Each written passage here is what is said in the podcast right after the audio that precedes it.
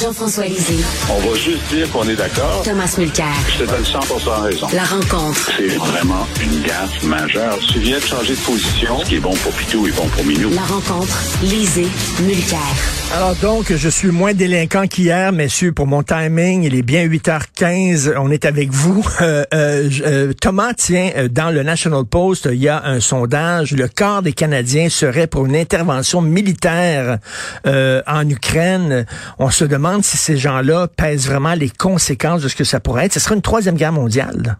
Non, mais ça, c'est la différence, à mon point de vue, entre les motifs, notre côté émotionnel à regarder l'horreur de ce qui est en train de se produire, puis notre côté rationnel.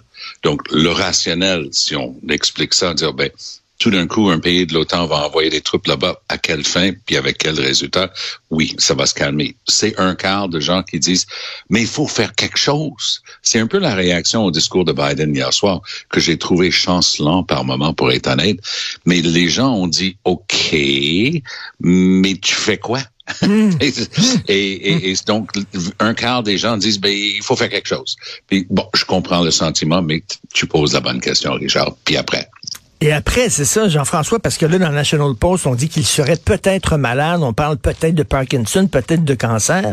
Euh, c'est peut-être pas un homme raisonnable, c'est peut-être un homme qui s'en fout de tout faire péter. Donc, euh, s'il ne recule pas avec toutes les sanctions économiques qu'on a prises, l'envoi des armes et tout ça, on fait quoi? C'est quoi l'étape suivante?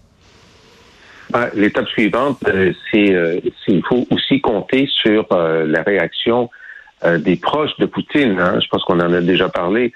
Euh, Bloomberg a, calculé que les oligarques, qui sont pas des euh, c'est pas des communistes, c'est des capitalistes, cow-boys, c'est des gens qui ont fait beaucoup d'argent, euh, qui ont des yachts en Méditerranée, puis là, ils essaient de les cacher pour pas se les faire saisir par l'Europe. et ils ont perdu collectivement 83 milliards de dollars américains depuis le début de la crise. Ça, que, ça c'est des gens qui sont avec Poutine pour faire de l'argent s'ils font plus d'argent à cause de Poutine, il n'y a pas de loyauté qui, qui tienne là.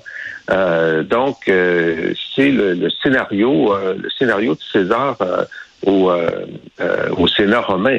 D'ailleurs, tu as remarqué dans les photos, on a peut-être parlé, il, est tellement loin des autres. on dit que c'est à cause de la COVID, mais là, on ben est à plus que deux mètres, quand on est à 15 mètres. Euh, on dit aussi qu'il est très isolé. Donc, les, gens qui suivent sa psychologie depuis plusieurs années c'est quelqu'un qui, euh, qui, s'est entouré de gens qui sont loyaux, qui viennent du KGB, etc. Mais depuis euh, depuis deux ans, il est de plus en plus isolé. Il est de moins en moins à l'écoute de, de, conseils qu'on lui donne.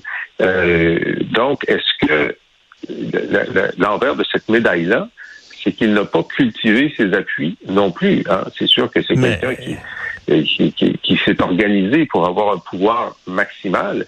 Mais si tes appuis décident de, de, de, ne plus te soutenir, ben là, il y a un problème. Mais, mais, mais Jean-François, Jean-François, faisons de la politique fiction, là, comme, un, comme un roman, mettons, de John Le Carré. Là.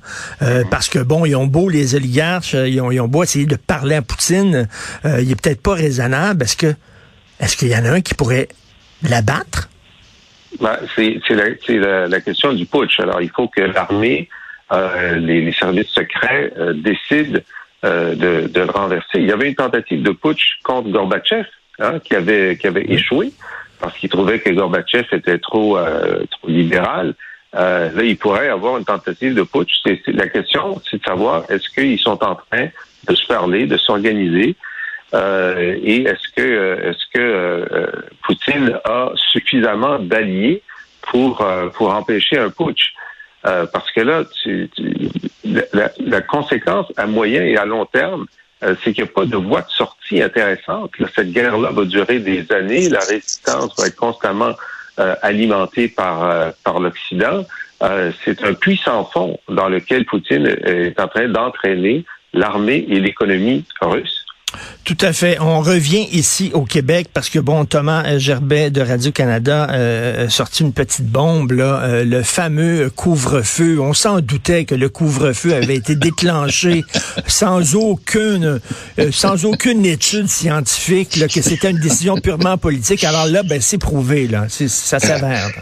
Écoute, le, le, mot bullshit, là, il, il, il, est bilingue au Québec, OK? Il, il, marche aussi bien en français qu'en anglais. Quand le gars a sorti ça, j'étais bouche bée. Je me suis dit, c'est pas vrai. Ça, ça rime à rien. Et en plus, c'était de 10 heures le soir à 5 heures le matin, puis je me grattais à la tête. Je disais, ben, je dois être en train de vieillir parce que je suis pas au courant de ce que les gens font pour s'amuser ensemble entre 10 heures le soir puis 5 heures le matin. Personne m'invite. Quelques jours plus tard, catastrophe totale.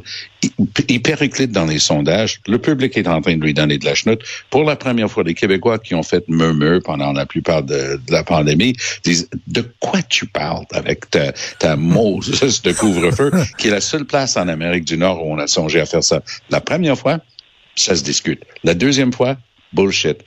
Là, pauvre Arruda, on, on, le fait marcher sur le, le tu sais, walk the plank, tu sais, sur le, dans, des, dans les films de, de, de bateaux là, de, de, de, de l'époque euh, victorienne, là, tu mettais oui. quelqu'un sur une planche puis tu le faisais oui, marcher oui. dans l'océan. Ben, bye bye Arruda. Il fallait trouver un bouc émissaire. Puis comble, comble de foutaises et de balivernes, il enlève parce qu'il avait donné le signal à, Boileau, son nouveau, et il a dit, ben, j'aimerais bien qu'on enlève la semaine prochaine euh, le couvre-feu. En l'enlevant deux semaines et demie après l'avoir annoncé, il a eu le culot, de Gaulle a eu le culot de dire, ben, c'est parce que ça a tellement bien marché que je peux l'enlever maintenant. Hey, cinq étoiles, podium des Olympiques de bullshit pour François Legault. euh, Jean-François? Ben, ce qui est intéressant, c'est de voir comment, euh, euh, dans, dans, cet échange de courriel là, que Thomas Gerbet Radio-Canada a obtenu, euh, comment Arruda, quelques heures avant l'annonce euh, de l'imposition du deuxième couvre-feu, essaie de trouver des arguments scientifiques et euh, demande à l'INSPQ, avez-vous quelque chose à me donner, etc. Puis l'INSPQ répond, ben nous, on n'en a pas, on peut pas en produire en 24 heures. Euh, et il y a seulement des, des, des, des études fragmentaires qu'on avait déjà eues pour le premier couvre-feu et qui sont pas concluantes. Bon, faut, faut être de bon compte. C'est sûr que euh, c'est une règle de trois facile. Moins il y a de contacts, moins il y a de contagion, moins il y a de contagion, moins il y a d'hospitalisation. Euh, et puis si on met un couvre-feu, on peut penser logiquement qu'il y aura moins de contacts. On ne peut pas prouver que ça, ça a une conséquence directe euh, et l'étude des courbes du premier couvre-feu montre que là où il n'y en a pas eu, euh, il y a eu la même baisse que là où il y en a eu. Alors, euh, M. Arruda semble avoir fait la recommandation à M. Legault de faire le deuxième couvre-feu euh, seulement sur la foi de, la règle de trois et non sur une étude quelconque. Et lui-même s'est rendu compte, puis là, il dit dans le courriel, c'est pour répondre aux questions des journalistes. Mais moi, j'aurais dit, ben, c'est pour répondre aux questions du premier ministre. Parce que si je fais cette recommandation-là, je me serais attendu que quelqu'un dans la cellule de crise dise, bon, ben, OK, prouve-nous que ça marche. Ça n'aurait pas dû traverser mmh. la cellule de crise. Tout à fait. Je veux parler rapidement là, de la fin de l'enquête mâchurée.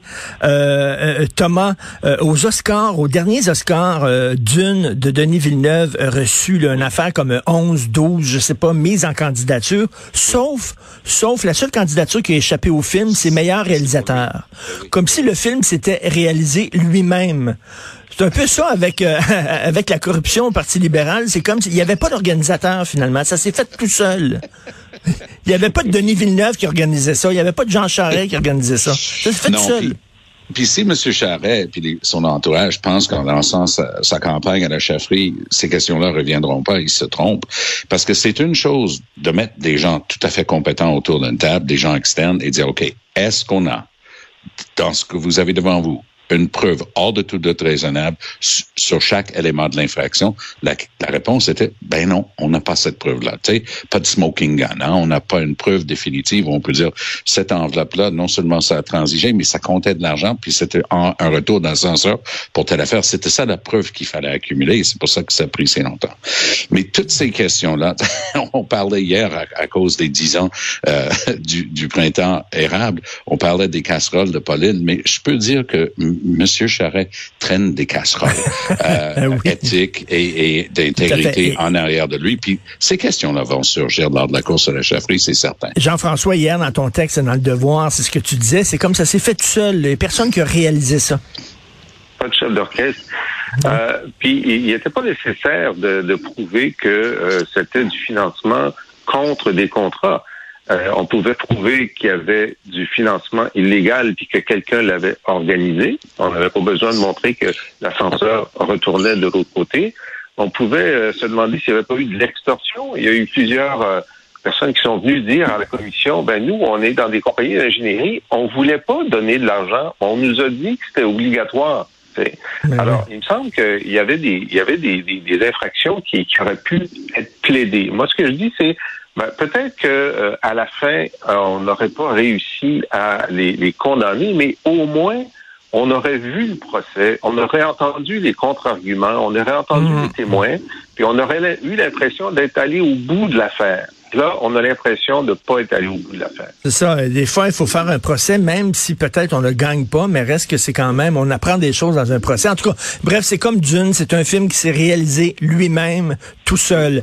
Merci beaucoup, Thomas. Merci, Jean-François. Merci. Si vous voulez lire les commentaires de Jean-François, lisez et écoutez son excellent balado auquel je suis abonné euh, parce qu'il commente l'actualité. Il parle aussi des grands moments de l'histoire du Québec. Allez sur la boîte